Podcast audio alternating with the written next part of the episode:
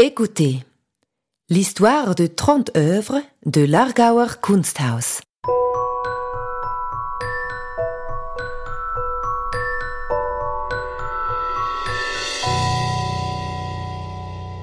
Vous le savez peut-être déjà, l'Argauer Kunsthaus est connu pour sa remarquable collection d'art suisse.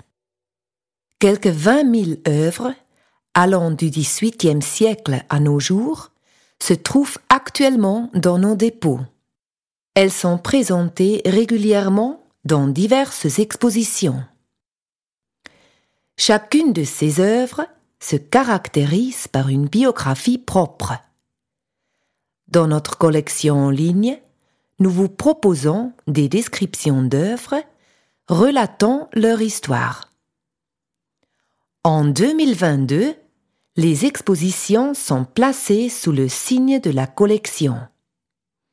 Pour cette occasion, nous avons sélectionné 30 œuvres que nous vous présentons sous forme audio via le podcast.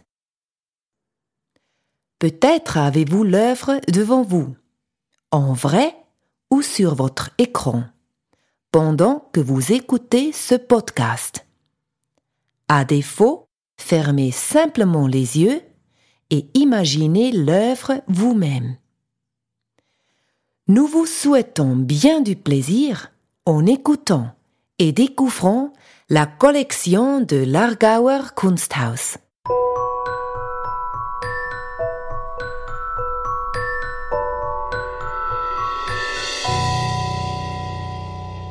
Anna Filiger, bloc 1, 1988. Avec bloc 1, le premier mur de photos de Anna Filiger composé uniquement de vues partielles de son propre corps, l'Argauer Kunsthaus conserve une des plus importantes œuvres clés de l'artiste. L'ouvrage a été réalisé en 1988, mais l'idée de féminité qu'il véhicule et qui conçoit la peau et les membres comme matière à une exploration sculpturale autonome prend déjà racine dans ses premières œuvres. Dans des petits objets et installations, Filiger s'inspire de l'arte povera en leur donnant un biais féministe.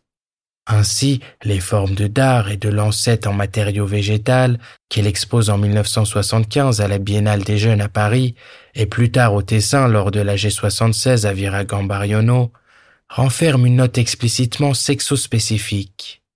Des moments d'agression et de menace transparaissent également dans ses ouvrages, des aspects qui font leur apparition dès 1974 dans l'écorçage de branches et de troncs, et préfigurent en même temps le corps nu, qui se montre brut et vulnérable. Comme l'attestent les exemples, Filiger se présente au début comme plasticienne. Selon le principe moi avec l'objet, elle conserve cette image de soi-même lorsque la photographie devient de plus en plus centrale et finalement l'unique instrument de ce questionnement artistique. Cette exclusivité est atteinte en 1980 lorsque Filiger cesse de diriger son petit appareil photo sur des motifs fugaces souvent éloignés. À la place, elle prend désormais la plupart du temps un appareil Polaroid avec lequel elle agit sous un rayon étroit. D'une part, cela produit des séries qui documentent la vue depuis l'atelier ou une autre pièce de vie sur les alentours immédiats. D'autre part, commence l'étude intensive de son propre corps, qui, comme l'art corporel, demande aussi une forme de représentation moderne du fait du choix du médium. Dès 1980, cette pratique se consolide à l'occasion de l'exposition 4.1 à l'Argauer Kunsthaus avec les premiers tirages chromogènes en grand format à l'aide d'internégatifs. La petite photo instantanée devient ainsi un manifeste confrontatif.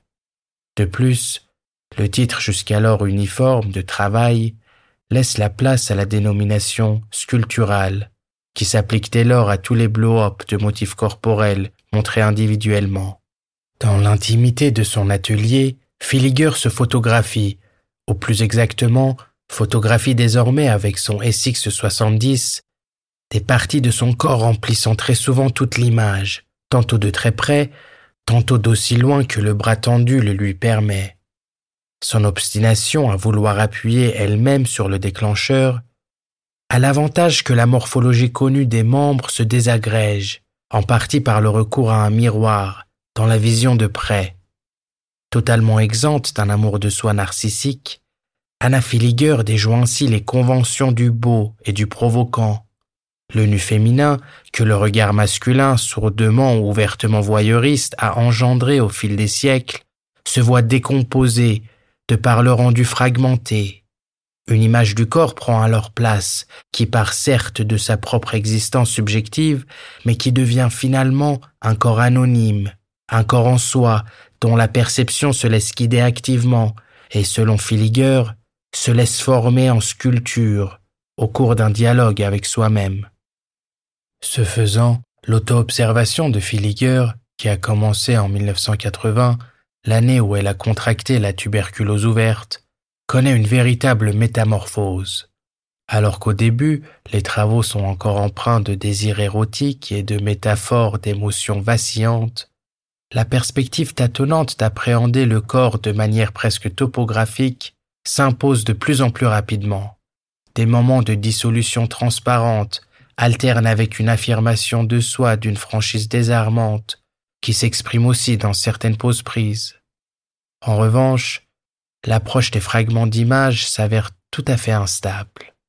Parfois la désorganisation du corps va si loin qu'il en résulte même une plurivocité à peine déchiffrable. Dans l'accrochage en bloc, tel que l'artiste le pratique pour la première fois en 1981 et depuis 1988 le pourvoi d'un titre, en commençant par la présente œuvre, la boucle se referme.